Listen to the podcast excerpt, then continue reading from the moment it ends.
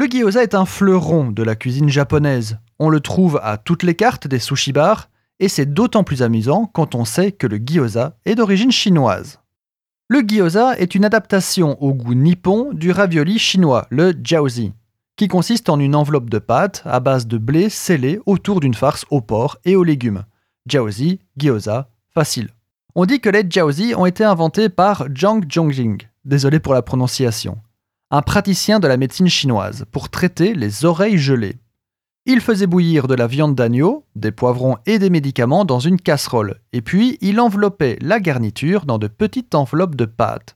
Il les utilisait ensuite pour réchauffer les oreilles des pauvres qui n'avaient ni suffisamment de vêtements ni de nourriture en hiver. Au fil du temps, sa recette a été adaptée et imitée par le peuple chinois. Voilà pour la légende. Les soldats japonais se sont familiarisés avec les jiaozi pendant la guerre sino-japonaise, alors qu'ils étaient cantonnés en Chine.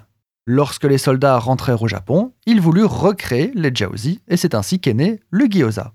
Aujourd'hui, le gyoza se retrouve comme apéritif dans de nombreux restaurants japonais du monde entier et ne cesse de changer pour créer différentes variantes. Le gyoza peut être préparé de différentes manières.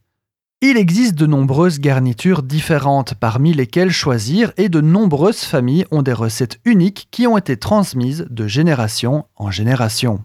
Les méthodes de préparation varient d'une région à l'autre. Certaines garnitures typiques comprennent le bœuf, le poulet, les crevettes, le poisson, le porc et le mouton, qui peuvent être mélangés avec des légumes, comme le chou, la carotte, l'ail, la ciboulette, le céleri, les champignons, les épinards et les oignons nouveaux. Les méthodes de cuisson peuvent également varier et les raviolis peuvent être bouillis, cuits à la vapeur, poêlés ou préparés dans un plat de soupe, un peu comme un wonton.